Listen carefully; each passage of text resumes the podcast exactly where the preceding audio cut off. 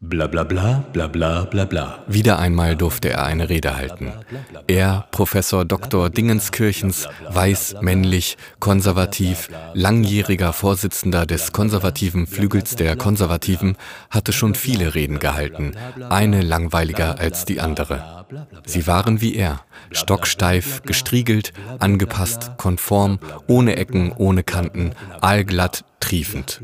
Und sie waren lang, zu lang, mit Längen, eintönig und zu lang. Auch diesmal wählte er die langweiligsten Wörter, reihte sie aneinander zu lang und vorhersehbaren sowie den langweiligsten Sätzen, die die langweiligsten, unoriginellsten Inhalte enthielten. Aus seiner Sicht hatte er sich natürlich mal wieder selbst übertroffen.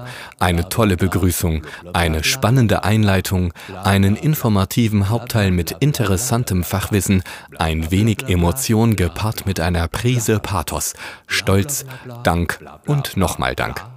Doch dass die Rede überhaupt in Teile aufgegliedert war, merkte man nicht. Er trug sie in einem so schon tausendmal gehörten monotonen Duktus vor, dass man ab dem ersten Wort gar nicht mehr zuhören mochte, wollte, geschweige denn konnte. Es war nicht möglich für das Durchschnittsgehirn, es sei denn, man war so wie er. Instant schaltete man ab, sobald die ersten Worte der Begrüßung seinen Mund verließen. Es war auch nicht nötig zuzuhören, da man eh wusste, was nun folgte und die Kernaussage kannte. So war es nicht nur langweilig, ja die langweiligste Rede, die je geschrieben wurde, sondern auch überflüssig, bloße Lebenszeitverschwendung, ja existenziell bedeutungslos, hier zuzuhören.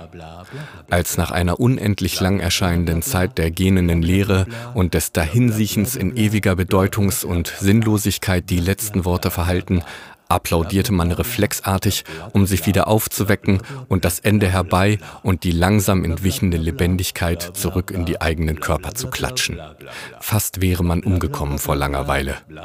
Man war sich einig, diese Rede hätte nie geschrieben, geschweige denn gehalten werden dürfen.